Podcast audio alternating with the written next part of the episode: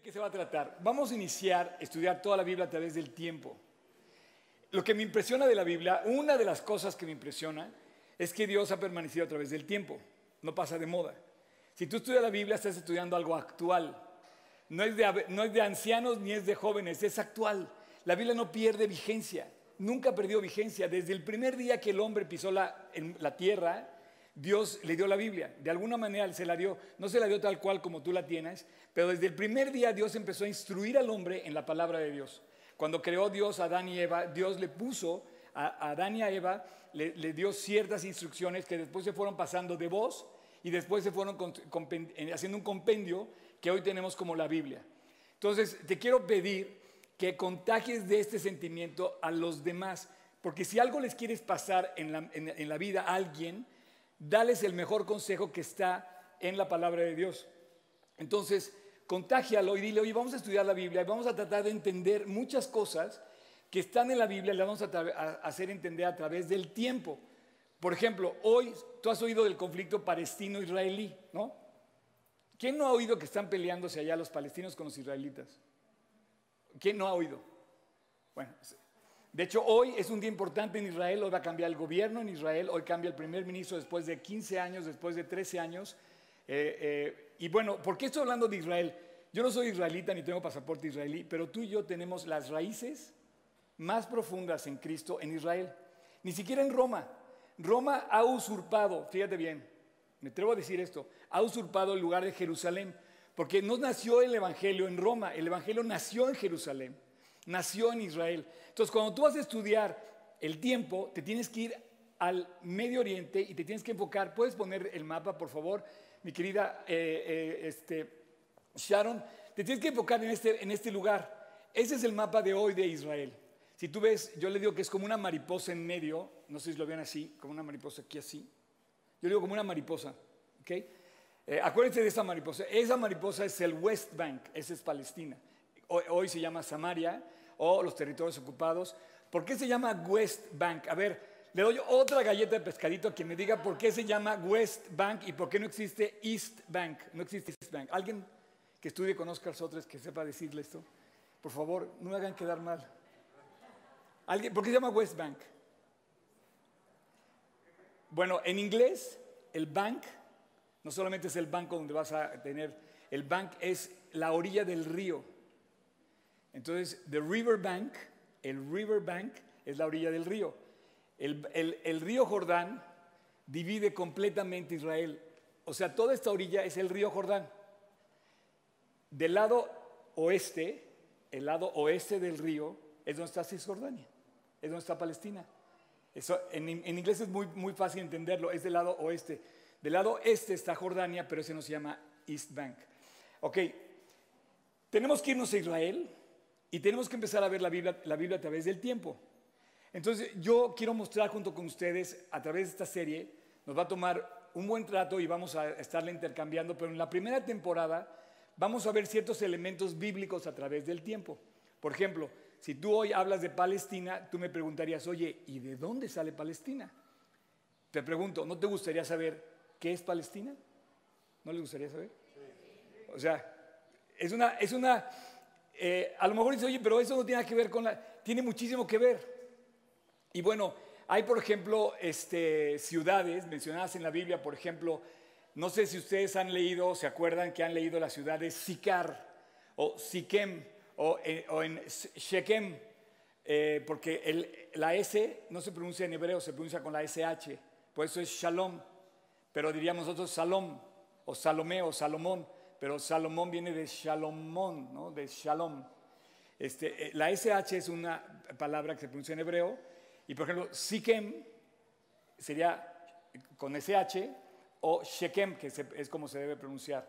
Hoy la ciudad de Siquem está en Cisjordania, pero ahí, por ejemplo, estuvo el pozo donde Jacob, eh, eh, digamos, hay una escena donde, donde Dios pone a Jacob y hace un pozo. Ese pozo es la referencia del capítulo 4 de Juan con la mujer samaritana. ¿Por qué samaritana? Porque vive en el West Bank. ¿Sabes qué es Samaria? Bueno, Samaria es el West Bank. Entonces, todas estas cosas, por ejemplo, en Siquem, por ejemplo, está el pozo de, donde Jesús habla con la mujer samaritana. En Siquem está la famosa matanza que hubo, eh, que fue cruel, de Judá y de, los hermanos de, de, los hijos de Jacob, que mataron, ¿se acuerdan que mataron a todos los de Siquem? Porque habían, se habían robado a Dina, la hermana, ¿se acuerdan? Bueno, son historias de la Biblia.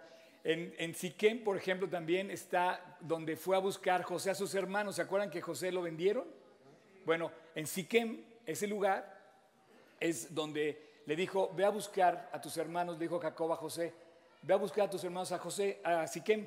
Y es el último lugar donde llega José y de ahí su hermano después eh, le dice, no, huyeron a otro lugar, se va al otro lugar y ahí lo apresan y lo venden para los 13 años que estuvo encarcelado en Egipto. Toda esa historia bueno, Siquem hoy en día existe, pero tiene una historia en el tiempo que yo quiero descubrir con ustedes a través de diferentes elementos. Y hoy vamos a inaugurar esta línea del tiempo con el monte del templo. ¿Sabes lo que es el monte del templo? ¿Pueden, pueden poner, por favor, la imagen aérea que les traje, la imagen aérea del monte del templo. ¿Saben lo que es el monte del templo? Esta imagen. No sé si ustedes eh, eh, ubican, esta, si tú piensas en Jerusalén, automáticamente ves esta imagen y dices, es Jerusalén. Bueno, ese, esa montaña, ese monte del templo, tiene una historia impresionante. Son 15 hectáreas, básicamente equivale como a unas 23 canchas de fútbol. Es un lugar, eh, es una explanada, como la pueden ver en, esta, en este lugar. Eh, y se me hace muy interesante que yo empiece esto a través del tiempo porque en este lugar pasan cosas increíbles. De hecho, la línea del tiempo sobre el templo de, Jerusalén es impresionante. No es posible hablar en una, en una tarde, no es posible hablar de esto. Voy a tratar de ser lo más breve y ponérselo lo más fácil posible, porque a mí me gustaría que todos ustedes conocieran qué hay detrás de esto. Hoy ese lugar, ese pequeño lugar, eh, hace no menos de tres semanas estuvo a punto de provocar eh, la Tercera Guerra Mundial. ¿Por qué? Porque se levantaron los palestinos contra los judíos y andaba ahí, este, eh, como que no se quisieron meter, pero ya andaban ahí comentando tanto Rusia como Irán, como Estados Unidos, y de repente México, por cierto, México puso una posición en contra eh, de Israel, y hubo países en contra, otros países a favor. Eh, y bueno, ¿por qué llama tanto la atención del mundo este lugar? Eh, no, no, no, quiten la imagen, porfa, manténla ahí, porfa. Quiero que eh, juntos como que tengamos... Em, y, quiero, y quiero irme muy atrás en el tiempo y quiero llegar hasta el día de hoy. Por ejemplo, ¿quieres, ¿quieres poner la imagen de hoy, la última, la, que sale con un día muy soleado. Esta es una imagen más o menos del día de hoy, pero quiero decirles si ustedes ubican esta imagen que van a ver ahorita. No, bueno, la otra, el, muro de los lamentos, ese. Esta imagen es de ayer. Y es más, tú te puedes meter ahorita, ese se llama el, el kotel, kotel en, en hebreo. Tú te puedes meter ahorita y puedes ver esto en vivo, por arriba, por abajo, por adentro, por atrás. Los judíos este es el muro de los lamentos y aquí está el domo de la roca y aquí está la mezquita de Al-Aqsa. Por favor, quiero que ustedes eh, ubiquen eh, cuatro domos en Jerusalén. Hay solamente cuatro domos. Fíjense bien. Está la mezquita de Al-Aqsa, que es aquella de allá. Es la eh, esta es el domo de la roca, que todos lo conocemos. Esos son dos domos. El otro domo es el de la gran sinagoga, que no se lo voy a poner aquí, pero aparece un domo en el barrio judío de Jerusalén. Y el otro domo es el domo del Santo Sepulcro. Curiosamente, fíjate nada más el dato, el Santo Sepulcro y el domo de la roca son exactamente la misma réplica. Ambos domos son iguales. ¿Por qué? Porque pareciera que en el tiempo bizantino, cuando se construye esa iglesia octagonal donde está el domo dorado, los musulmanes quisieron copiar la iglesia del Santo Sepulcro que se construye en el siglo III porque esto se, construye en el siglo VI. Eso lo vamos a ver en el tiempo. Pero así no comenzó la historia. Ahora, lo que te quiero decir es que ese lugar es el lugar más conflictivo del mundo. Es el lugar más sagrado de todas las religiones. Ahí convergen tres religiones. Los judíos, los cristianos y los musulmanes. Yo te pregunto, ¿de quién es? ¿Quién reclama el derecho de ese lugar? Eh, yo quiero decirte que desde mi punto de vista, ese lugar es, eh, em, es reconocido por las tres religiones en su momento que es el origen de, eh, el origen de ese lugar y del monte de, donde está el templo y por qué se puso ahí, fue el origen completamente, le pertenece al Dios de la Biblia, al Dios de Israel, porque ni siquiera está mencionado en el Corán. Entonces, ellos mismos en el siglo XI reconocen esto como, como el templo, como el, como el lugar donde, donde Salomón puso su templo. Ahora, antes de irme al principio del tiempo, antes de irme al principio del tiempo, quiero terminar de decirles que ese lugar es, eh, bueno, hoy se puede visitar, pero ese lugar, tú tienes que tener como muy, muy claro lo que, lo, que, lo que Dios quiso hacer ahí. Hay quienes dicen que en ahí, ahí estuvo el Edén. Hay quienes dicen que, que, el Edén estuvo en Irak, en el medio, más, más, hacia, más hacia lo que es Babilonia. El huerto del Edén, ¿te acuerdas del huerto del Edén? Yo no me atrevo a decir esto, pero hay quienes dicen que ahí, que ahí surgió todo. Bueno, en ese lugar, así como lo ves, no ha terminado de correr el tiempo de Dios.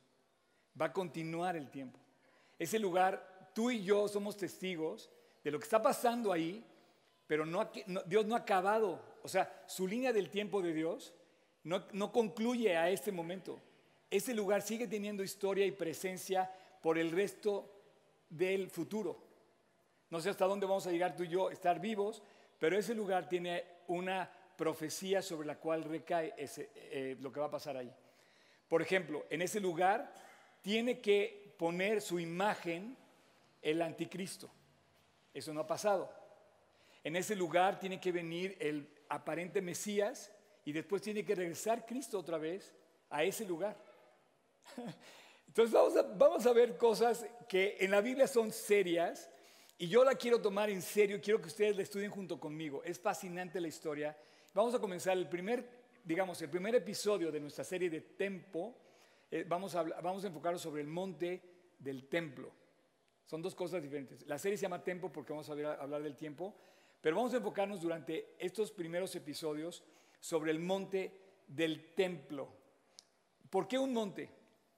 En Israel todos los montes son nada que ver con los montes de México. México tiene montes más altos que México. Eh, em, para que me entiendas, este monte, en donde está, está en un monte, pero es tan, chaparrito el monte que no parece, pero si, si lo ves a, lo lejos, eh, ver que es una pequeña colina. ¿Ok? Eh, ¿Estamos bien? ¿Vamos bien? Va.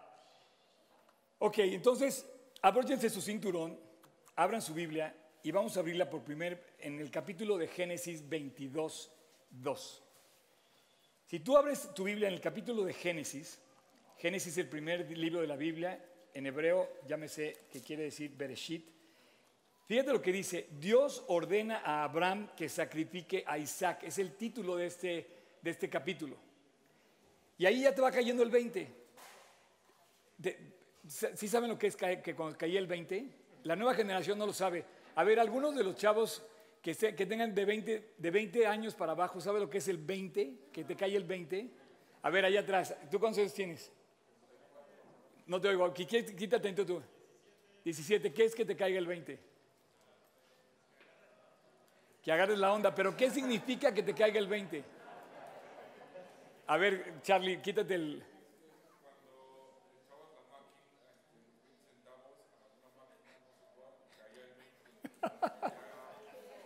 los que tienen mi edad, los que tienen mi edad usamos el 20, una moneda de 20 centavos para ir al teléfono y le ponías el 20 y cuando, cuando caía el 20, que te comía el, dinero el teléfono, significaba que entraba la llamada y entonces ya estaba en servicio eh, el teléfono. Entonces, cuando te cae el 20 es que entra ya la comunicación, ¿no?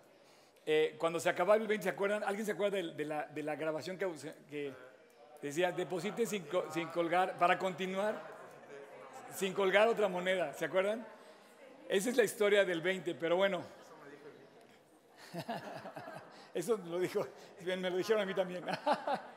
No, yo sí me acuerdo que oías el teléfono y te decía, echabas el 20 y bueno, hoy ya tenemos una modernidad muy, muy distinta, pero lo que no ha cambiado es lo que pasa ahí.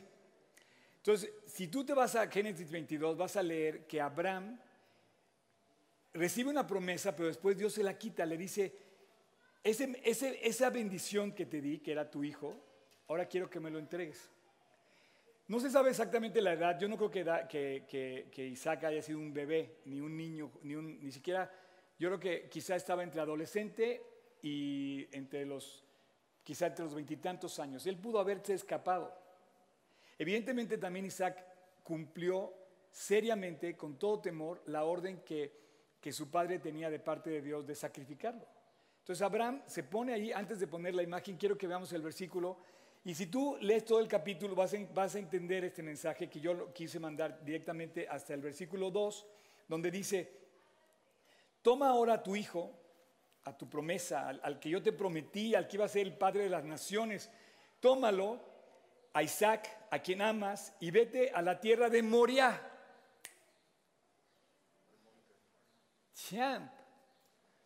La tierra de Moria es donde está el templo.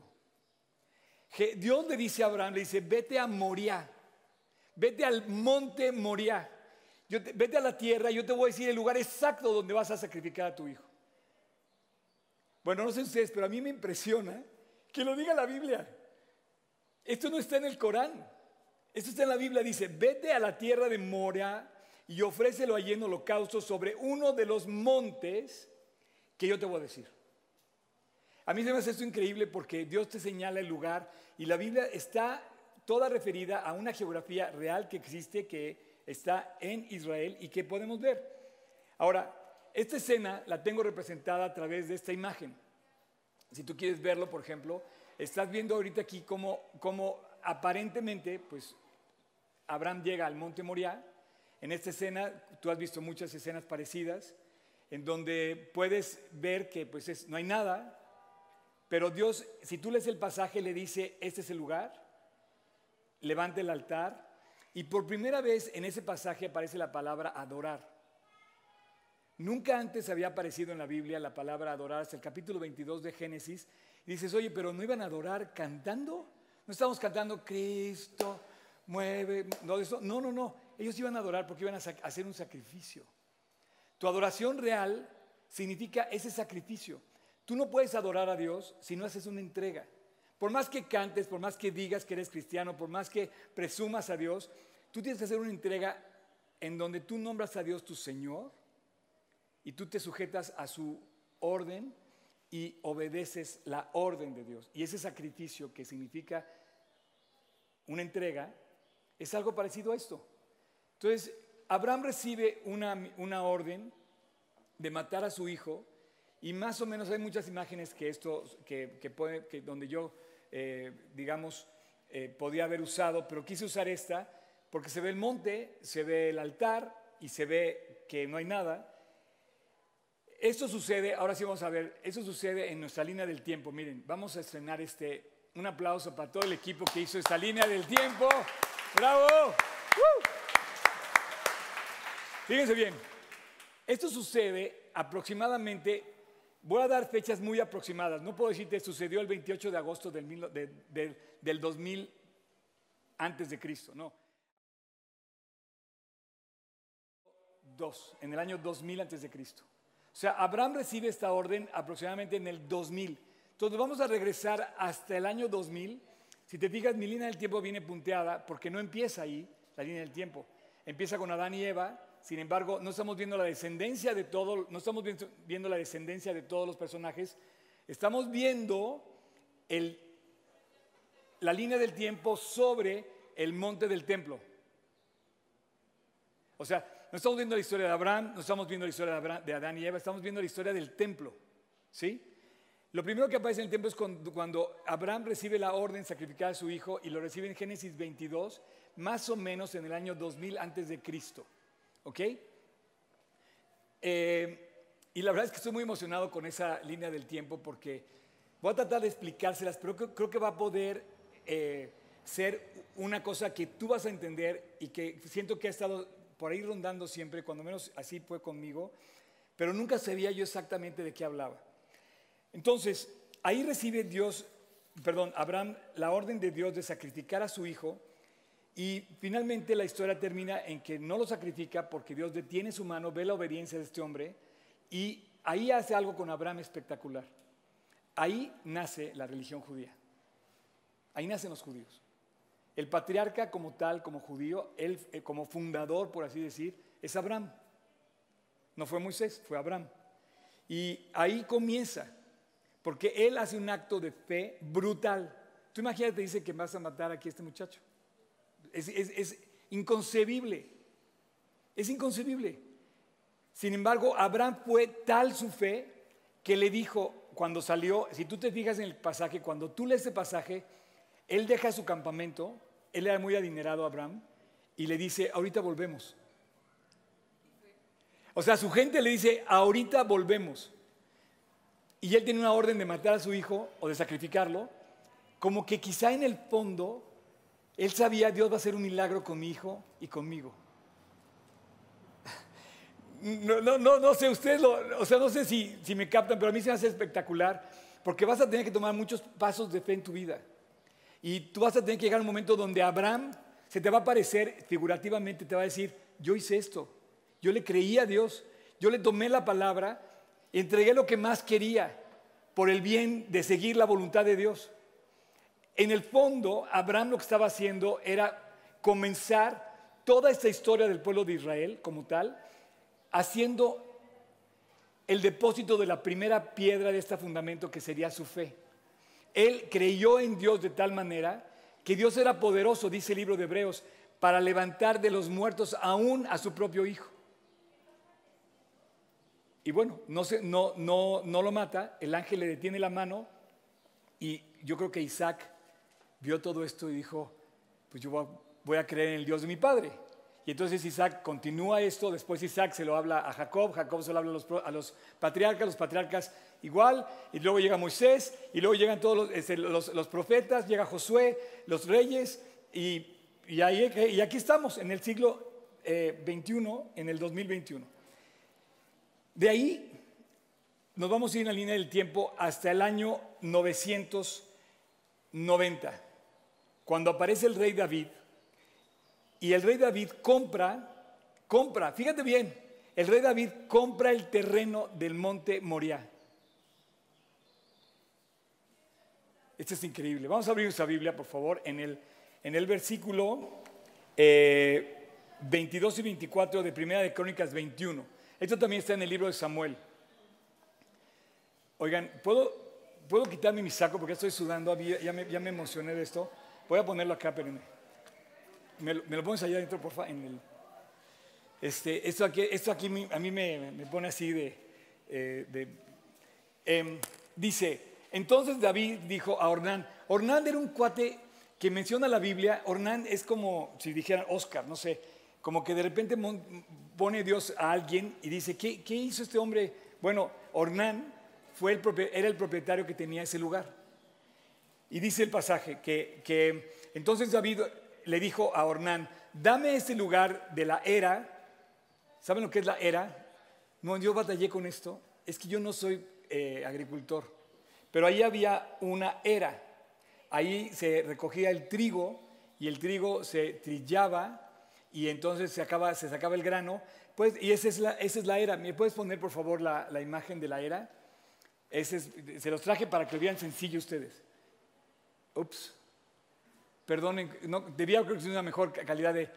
Eh, lo que, bueno, se ve, se ve atrás un poco la ciudad de Jerusalén, porque ya estaban los jebuseos ahí, y estaba afuera de, la ciudad estaba una era que era, que era imagínate un, un, círculo en la pared, en el piso, plano, rígido, inclusive algunos lo empedraban, pero tenía que estar muy rígido. Entonces llevaban el trigo y lo echaban ahí, eh, eh, el trigo lo cortaban, entonces todas las ramas de trigo le echaban ahí, todas, todas, todas así. Y luego traían a un eh, caballo, a una mula o a un buey, y, los, y, una persona se ponía al centro y echaba a andar al animal en círculos y que pasara encima pisoteando esto, y de hecho tenían como un ancla que iba aplastando todo el, todo el trigo, tenía que hacer mucho calor y tenía que secarse para que entonces la vaina del trigo se secara, se, se rompiera y, se, dejara salir el grano, los granitos del trigo. Entonces obviamente estaba revuelto todo eso y lo que hacía el trillador, to- tomaba como unas eh, redes de metal que hacía que se colara ahí el grano y la paja quedaba fuera. Esta referencia también la hace a Jesús en una de sus parábolas, cuando dice que la paja es separada del trigo, ¿no? Entonces, ahí había una era, ahí había un cuate que cosechaba trigo. Continuamos con el versículo. Dice, em, dijo David a Ornán, dame este lugar de la era para que edifique un altar a Jehová. Dámelo por su cabal precio, para que cese la mortandad en el pueblo. Y Ornán respondi- respondió a David, tómala para ti y haga el Señor, el rey, lo que bien le parezca. Porque ahí te voy a decir dos cosas. David ya era rey. David fue a un pueblo que se llamaba Jebuseo- eh, eh, Jebús, donde Jerusalén eh, originalmente estaban los jebuseos, y David llega ahí a ese lugar donde estaban los jebuseos y él le pide a este jebuseo Ornán que le venda su terreno. Pero fíjate lo, correcto que fue David. Y aún los bueyes daré para el holocausto, le dijo Ornán. Inclusive, haz el altar y yo te ofrezco mis animales para que hagas el holocausto. Y los, y los trillos para la leña. Y trigo para hacer la ofrenda. Yo lo doy todo. Mira, no quería hablar de Ornán, pero me encanta Ornán. O sea, la pura frase que dice, lo doy todo, por favor léelo, está en la Biblia. Es un hombre, igual que tú y yo, que le dijo al rey, hago todo por Cristo. Y bueno, yo a este tipo de hombres y mujeres honraba con mi oración al principio, cuando veo este lugar donde hay gente que ha dado todo de lo que tiene para que yo esté aquí, para que tú estés aquí, para que podamos compartir la palabra y para que la puedas oír allá en línea. y entonces el rey David le dijo a Ornán, no, no champ. Le dijo, yo te voy a pagar lo que, yo, lo que te debo por esto, o sea, te lo voy a comprar. Sino que efectivamente la compraré por su justo precio, porque no tomaré para Dios lo que es tuyo, y ni sacrificaré holocausto que no me cueste. Qué increíble. Entonces tenemos en la línea del tiempo, podemos poner la línea del tiempo, eh, llegamos al 900, donde 990 más o menos, no se ve bien, pero ya después en mi página la va a poder bien, aquí está la era de Ornán. Entonces David siendo rey, él ya estaba en el trono, el primer rey, acuérdate que fue Saúl, después él toma posesión como rey, el gran rey de Israel es el rey David, en el 990 aproximadamente compra la era de Ornán y su hijo, más o menos en el 980, construye el primer templo, el templo de Salomón. ¿Quieres poner esa imagen en grande, por favor? El templo de Salomón. En, en ese, en ese lugar, en el templo de Salomón, eh, digamos, Dios le da a, le da la, no, el otro, el, el primero. Es que hay mucha confusión. Ahí está, esa. Esa es la imagen. Ese es el templo de Salomón. David conquista eh, pues, todo, el territorio de Israel, eh, se establece como rey en Israel y Dios le hace una encomienda y le dice, ya puedes, eh, o sea, tú eres el rey de Israel. David cometió, cometió muchas logró muchas batallas, pero a los ojos de Dios cometió cosas que le dijo, tú no vas a entrar al templo porque tus manos están contaminadas de sangre. Pero tu hijo, Salomón, lo va a hacer. Fíjate, hoy en día muchos judíos no pueden entrar al templo porque estamos contaminados. Para muchos judíos no pueden subir al monte del templo porque aunque no está el templo, dicen que pueden estar en algún momento la presencia de Dios y entonces contaminarte con eso. Y, y de alguna manera Dios le dijo a David, oye, tú estás contaminado con muchas muertes, pero tu hijo lo va a construir. Salomón disfrutó del único momento de paz que hubo en Israel. por eso, por eso su nombre viene de paz, de Shalom, Salomón. Y Salomón construye ese templo. Entonces tenemos tres reyes en Israel, Saúl, David y Salomón. Y Salomón levanta este templo, lo embellece, lo llena de oro, por, ahí lo ves de por dentro. Estaban varias cosas importantes, estaba el abacro, estaba el altar del sacrificio donde sacrificaban los animales, estaba los eh, elementos estaban dentro del templo, estaba el, candil con las seis, siete lámparas, el menorá, estaba el arca del templo, que esto era como la presencia de Dios donde Dios habitaba, y todo esto está relacionado perfectamente en la Biblia.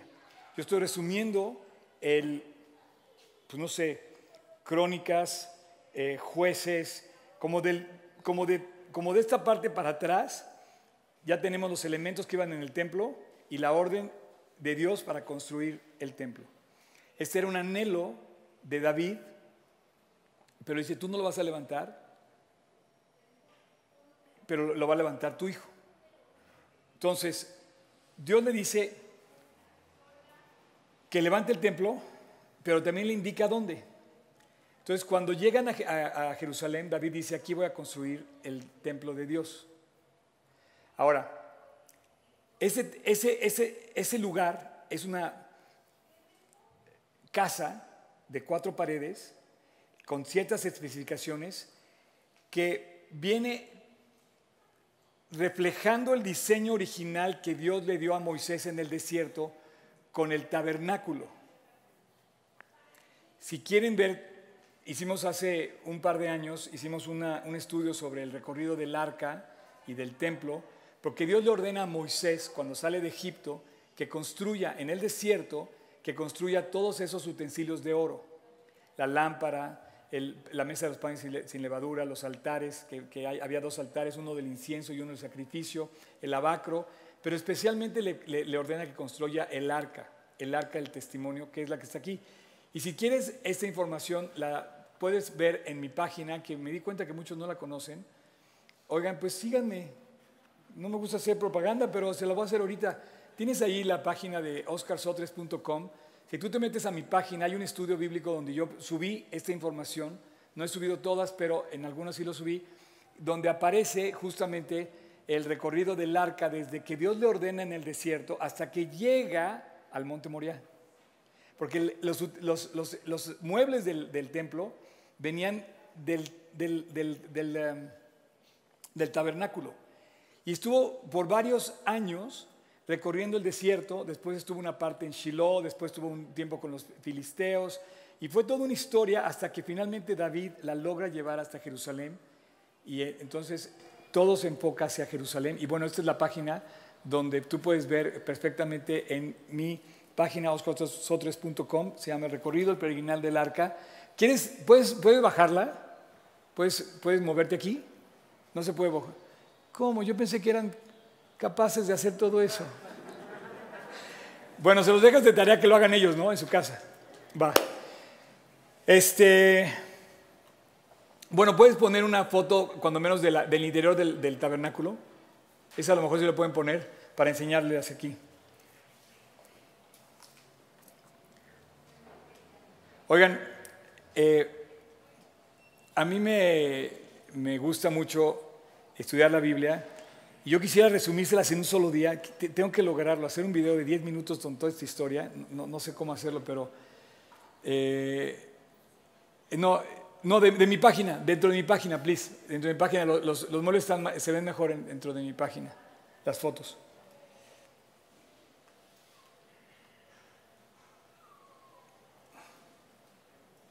Ok, yo sé que sí lo puedes hacer.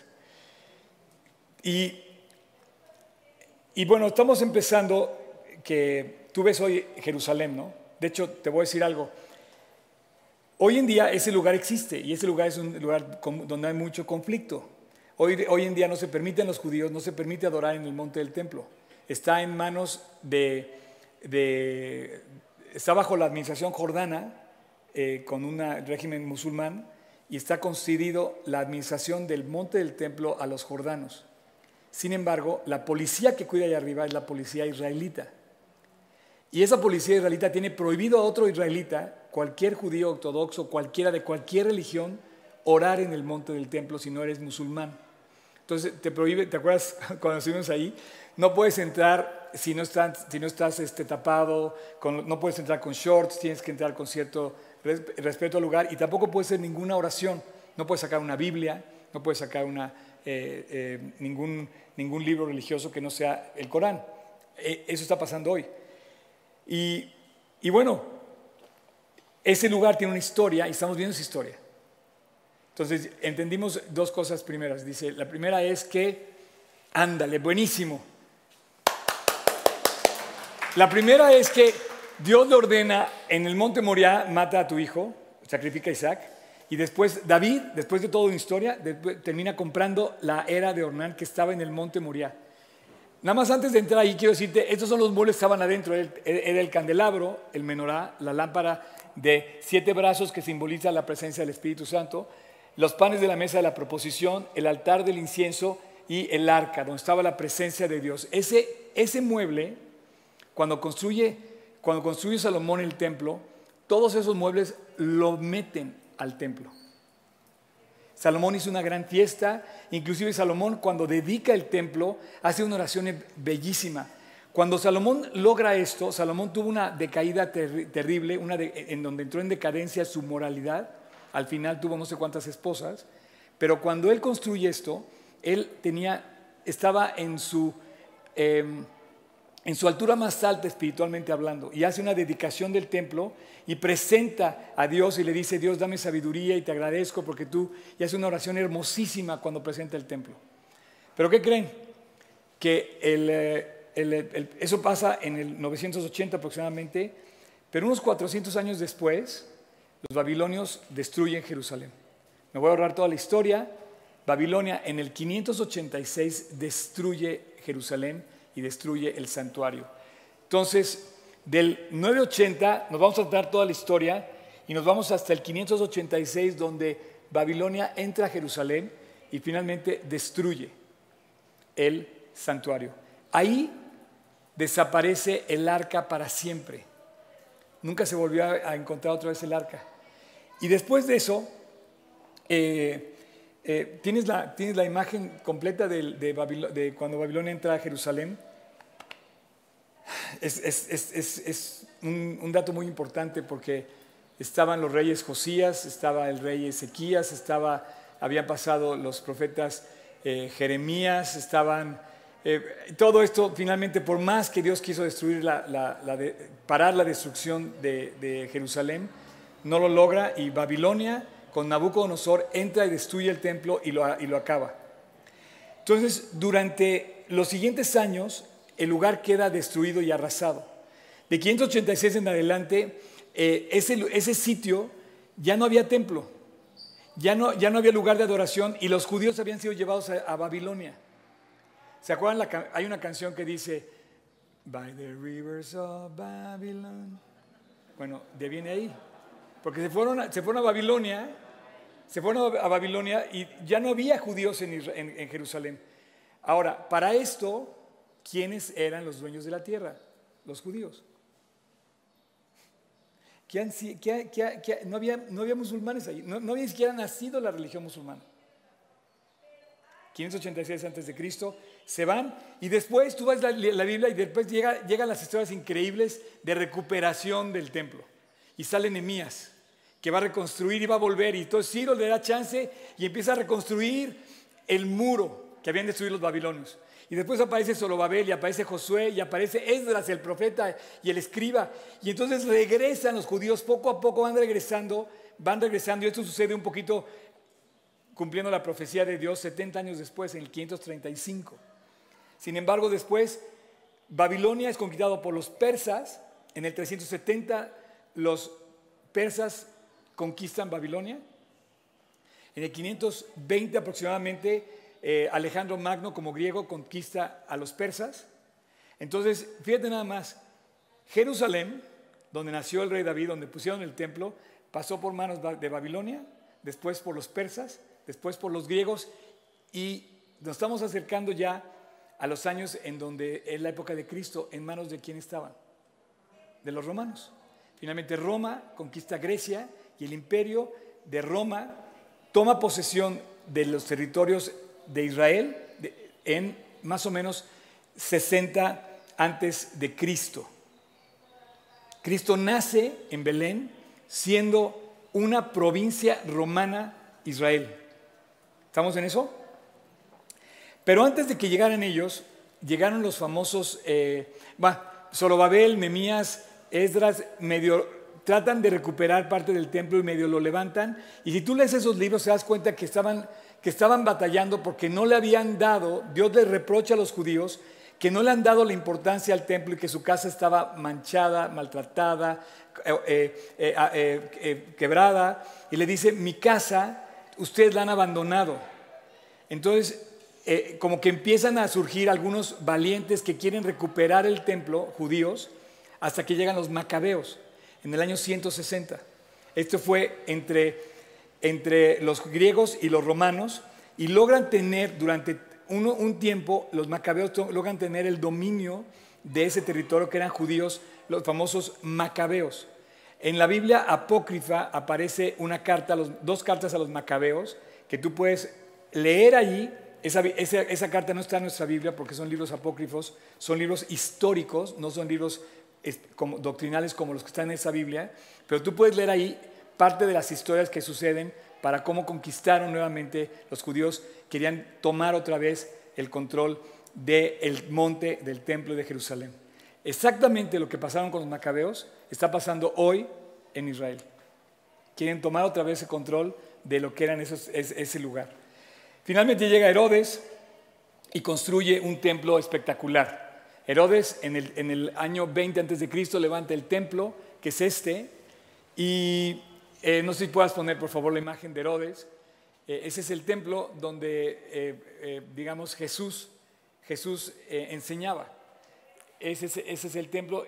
Él hace, fíjense bien, si se acuerdan del otro edificio, es un edificio de estas dimensiones, pero Herodes hace esta plataforma espectacular.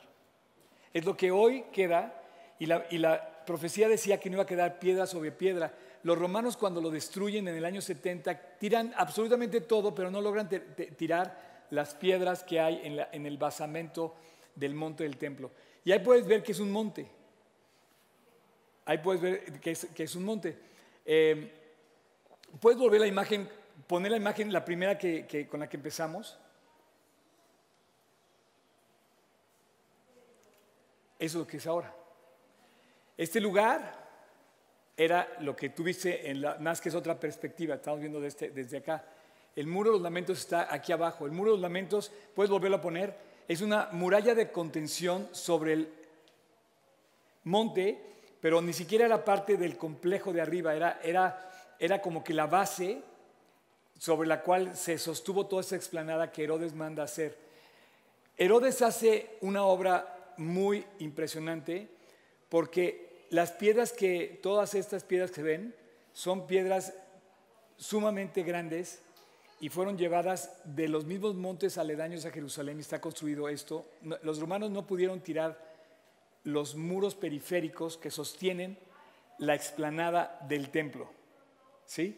Entonces Herodes levanta ese, ese muro, ese, ese templo. Puedes volver a regresar a la imagen anterior.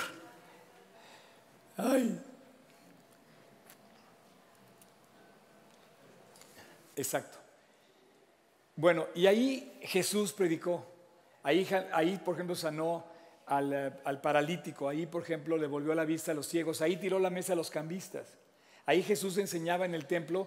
Y al templo podía subir por la puerta, eh, por la puerta dorada, que era la puerta principal que llegaba al templo, que venía del Monte de los Olivos. Esta es la vista que tienes si tú estás parado en el Monte de los Olivos, esta es la vista. Este es el muro sur, por aquí entraban después de lavarse y venían de la ciudad de David. David entraba, por acá estaba su palacio y David subía a este lado. Toda la ciudad que está arriba era ciudad alta, la ciudad, eh, digamos, eh, rica, de, la, la gente rica vivía en la ciudad alta y por ahí, de este lado, en la esquina superior izquierda estaba, por ejemplo, el lugar donde Jesús toma la última cena, ahí arriba. Y bueno, había otras entradas, había otras entradas por aquí que venían del mercado, que es la, parte que es el, ar- el arco de- de- Hay dos arcos y hay dos, dos accesos que ahorita no recuerdo los nombres y por ahí subían las personas que venían como de la zona alta, de la ciudad alta y también los que venían del mercado. Se los voy a dejar aquí, la historia, porque todavía tenemos que decir varias cosas muy importantes. Lo que, lo que quiero terminar aquí es que aquí Jesús enseñaba. Podemos poner la imagen de Jesús para que vean ahí más o menos cómo se, se ponía. Jesús enseñó en el templo, enseñó en ese, en, ese, en ese lugar. Jesús estuvo ahí. Cuando oyes tú los pasajes de que Jesús iba a Jerusalén. Ahora, Jesús no vivió en Jerusalén. Jesús vivió en Galilea, en Capernaum. Su base fue Capernaum y nació en Nazaret. Y fue a Jerusalén en, ciertas en ciertos momentos de su vida, pero cuando iba, iba al templo. Y fue y enseñó en el templo. Ese es el templo. Ese es el lugar que los judíos anhelan volver a tener. Ese lugar donde Jesús enseñaba eh, y que hoy pues está completamente en ruinas, no existe nada que, recuerde esto, y está la, mezquita de la roca. La mezquita, que, no, que no es mezquita, de hecho, eh, está eso. Ahora, fíjense bien lo que les voy a decir. Y con eso voy a terminar. Ese lugar, para mí hoy, es un lugar del diablo. Lejos de ser un lugar santo, en ese lugar hay muerte, hay odio, hay división. Deberíamos de estar todos unidos como musulmanes, como hermanos, como, como cristianos, deberíamos estar todos pudiendo llegar a adorar ese lugar. Hoy hay una división que tú y yo somos testigos. Para mí ahí no se adora más que al diablo, porque a lo que se rinde culto en ese lugar no es a Dios, no está la presencia de Dios. Es más santo este lugar que ese. Es más santo muchos hogares de ustedes donde se ora desde sus casas. Y tenemos la idea de que los lugares religiosos son lo máximo, ¿no? Pero no, la presencia de Dios es, es lo máximo. Es donde Dios habita. Y Dios le dijo que iba a estar su presencia ahí. Pero si tú lees la Biblia te das cuenta que la presencia de Dios desapareció en el momento que ellos pecaron. Se los dijo Jeremías, se lo dijeron los profetas, se lo dijeron y no hubo manera. Hoy Israel, y no solamente lo digo por, hoy Israel vive una decadencia moral. Es un país espectacular. De hecho, yo pienso que hoy, ese es un comentario personal, pienso que hoy, 13 de junio, empezó la caída de Israel con el nuevo gobierno que tomó posesión hoy. Oye, Oscar, ¿pero por qué dices eso? Pues es una opinión personal, denme chance. Eh, eh, mi opinión es mi opinión, como tu opinión es tu opinión, y es válida ambas. Ellos esperan un Mesías, ellos esperan un Mesías que venga a restaurar Jerusalén, que traiga paz, pero no hay paz. Ellos esperan volver a sacar el templo cuando esté la presencia de Dios, pero Dios no ha regresado a ese lugar. Abraham habló con Dios en ese lugar. David, Salomón tuvieron la presencia de Dios en ese lugar y hoy no está. Yo quiero hoy concluir eh, este primer episodio de, de lo, que, lo que hay en el monte del templo diciéndote que qué es lo que pasa cuando tú quieres buscar a Dios, ¿a dónde vas a ir a buscarlo? Supuestamente es el lugar más santo del mundo. Ese es el lugar más santo de todas las religiones. Pero si tú vas ahí, primero no te van a dejar entrar. Segundo, vas a estar muerto de miedo. Lo último que vas a querer pensar es que no te vaya a agarrar un pedallín y te, y te acribille, ¿me entiendes? Y yo te pregunto, bueno, hemos podido estar ahí. Y la verdad, no puedes orar. No puedes orar, no puedes buscar a Dios.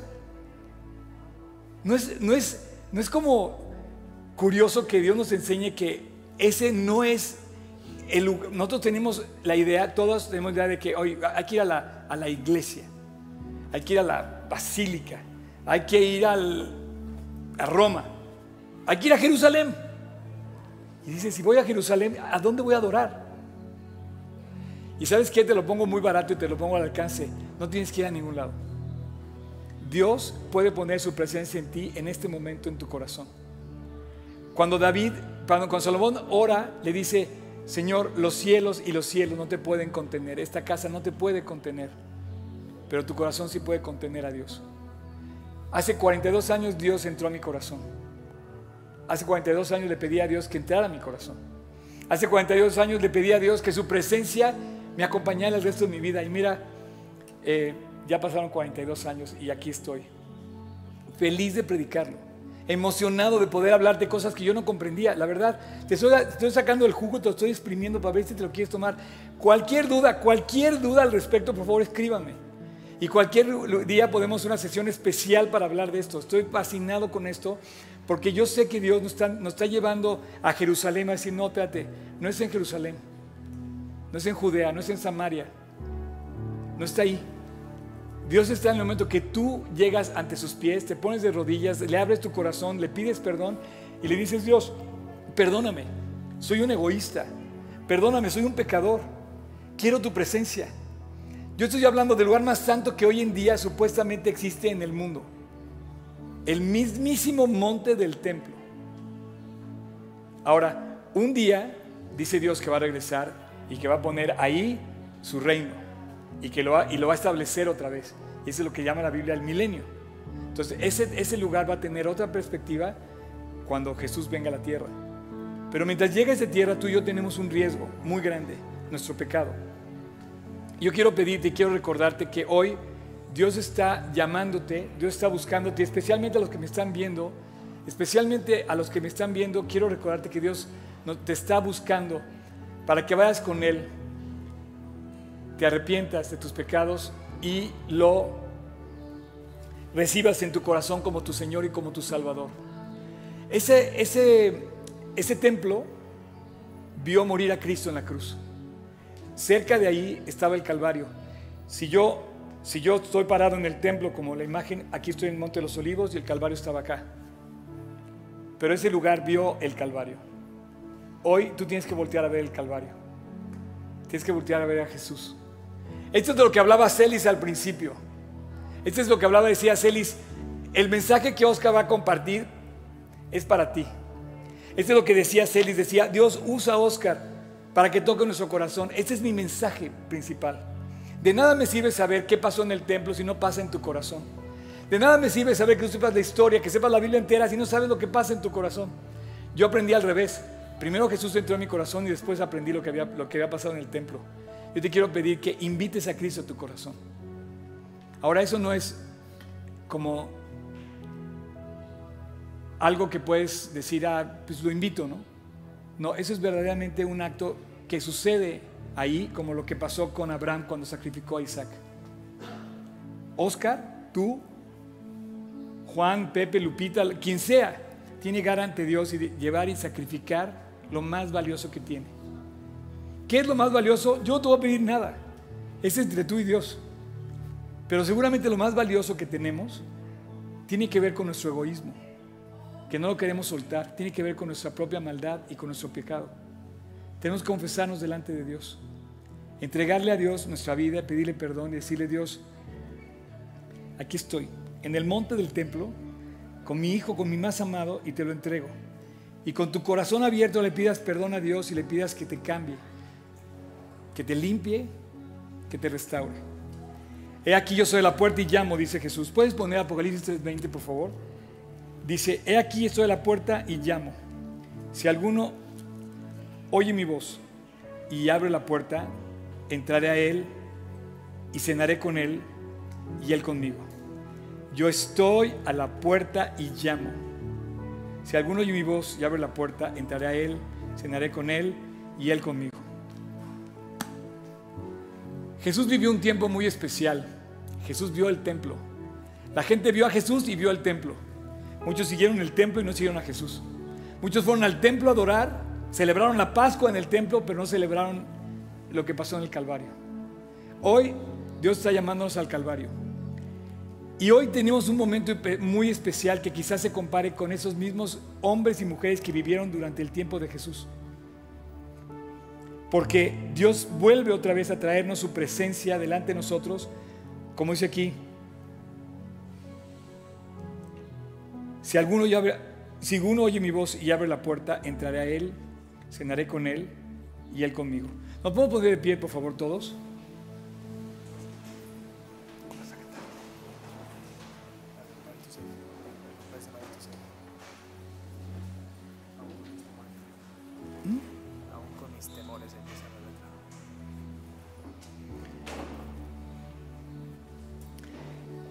Yo voy a terminar con una oración y quiero, de verdad,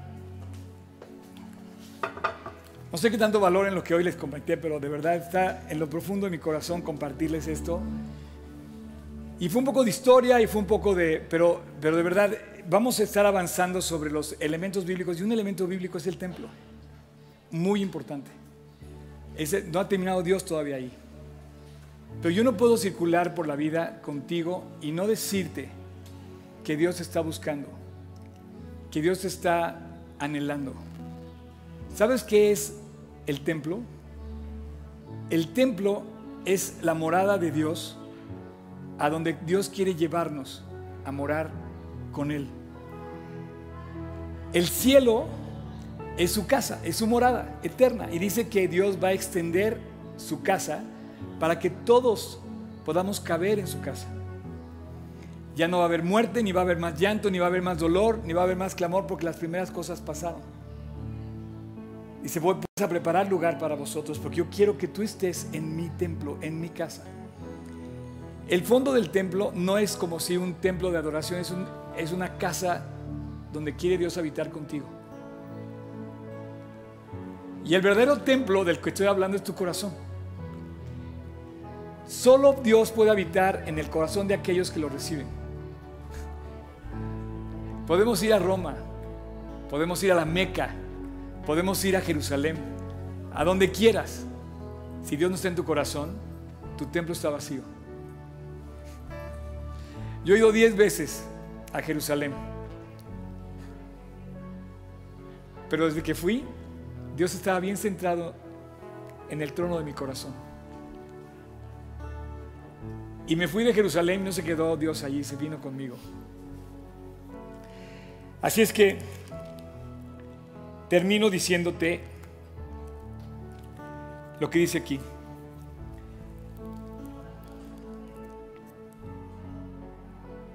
Y midió el muro, 144 codos, la medida del hombre, la cual es un ángel. El material de su muro era jaspe, pero la ciudad era de oro puro, semejante al vidrio limpio, y los cimientos del muro de la ciudad estaban adornados con piedras preciosas. Y empieza a describir el futuro templo que va a estar en el cielo. Piedras preciosas que no se pueden describir ni siquiera en este mundo. Y dice, me mostró un río limpio de agua de vida, resplandeciente como el cristal, que salía del trono de Dios y del Cordero. Y en medio de la gran ciudad, a uno y al otro lado del río estaba el árbol de la vida que produce los frutos. Y sigue diciendo, dice, y ahí estaba el Cordero. No se necesitaba sol ni luna, porque estaba el Cordero. Y él me dijo, yo soy el alfa y el omega, el principio y el fin, el primero y el último. El tiempo no existe para Dios, solamente existe para ti y para mí. En la línea del tiempo, Él dice que Él es el principio y el fin, el alfa y el omega. Bienaventurados los que lavan sus ropas para ser tenidos por dignos de entrar por la puerta de la gran ciudad. Pero los perros están afuera, los hechiceros, los fornicarios, los homicidas, los idólatras y todo el que ama y hace mentira. Yo soy Jesús y he enviado a mi ángel para daros testimonio de estas cosas a todas las iglesias. Yo soy la raíz y el linaje de David, la estrella resplandeciente de la mañana. Y mi espíritu y la esposa y la iglesia dicen, ven. Y el que oye diga, ven. Y el que tiene sed, venga. Y el que quiera, tome del agua de la vida gratuitamente. Yo testifico a todo aquel que oye las palabras de la profecía de este libro. Si alguno añade a estas cosas, Dios va a añadir las plagas que están escritas en este libro. Si alguno quita las palabras de esta profecía, Dios quitará su parte del libro de la vida. He aquí, yo vengo en breve. Padre, muchas gracias por esta tarde, por esta mañana en la que podemos estudiar tu palabra y es un libro fascinante. Historiadores, profetas, maestros, presidentes, reyes, chicos y grandes, nos hemos quedado asombrados, Dios, al meternos, al descubrir lo hermoso de tu palabra. Desde el Padre nuestro, cuando lo comenzamos a estudiar, hasta ver las cosas que ni siquiera nos son posibles entender, nos sorprende tu palabra. Pero Dios, todo lo hiciste para salvarnos. Todo lo hiciste para que ninguno se perdiera. Todo lo hiciste para que nosotros volviéramos a ti, para regresarnos a casa.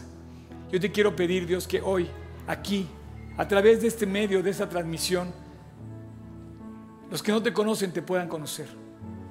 Tú no vives en Roma, no vives en la Meca, no vives en Arabia Saudita, no vives en Jerusalén. Tú eres el Mesías. El Mesías ya vino y llegó al Calvario y sufrió la cruz. Y en la cruz dejó su vida para que todo aquel que en él cree no se pierda. Estamos perdidos, Dios. Sin ti estamos perdidos. Yo te pido que en esta mañana muchos puedan entender su condición delante de ti. Así es que si tú estás aquí, así como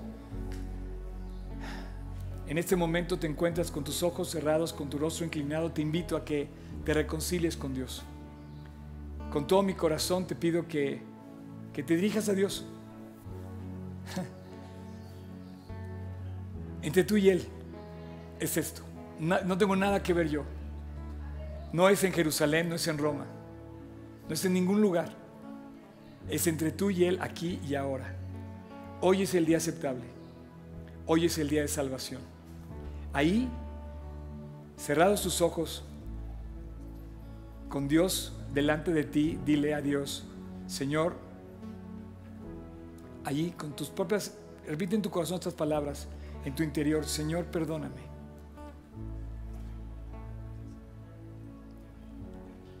Esta mañana te quiero pedir que me perdones. Y te quiero pedir que entres a mi corazón. Hoy te recibo. Y te quiero pedir tu presencia en mi vida. Quiero que entres a mi vida y no te salgas nunca. Hoy te abro la puerta de mi corazón y te pido perdón. Y te pido que me limpies y que dado en adelante, Padre, yo pueda caminar junto contigo. Que yo sea tuyo y tú seas mío. Que tu presencia me acompañe todos los días. Y te doy gracias, Padre, porque hace dos mil años en la cruz del Calvario, tú abriste la puerta del cielo para que yo hoy pueda yo pedirte perdón, arrepentirme de mis faltas y de mis pecados, pedirte que me cambies y que endereces mis caminos y pedirte que vayas conmigo el resto de mi vida, Dios. Quiero disfrutar de tu presencia, de tu amistad, de tu compañía. Quiero sentirme cerca de ti y quiero sentirte cerca de mí. Y a partir de hoy, tú eres mi Señor, mi guía, y tú eres mi Salvador, el que fue a la cruz a morir en, la cruz, en, el Calvario por mí. Te lo pido en tu nombre, Jesús. Amén.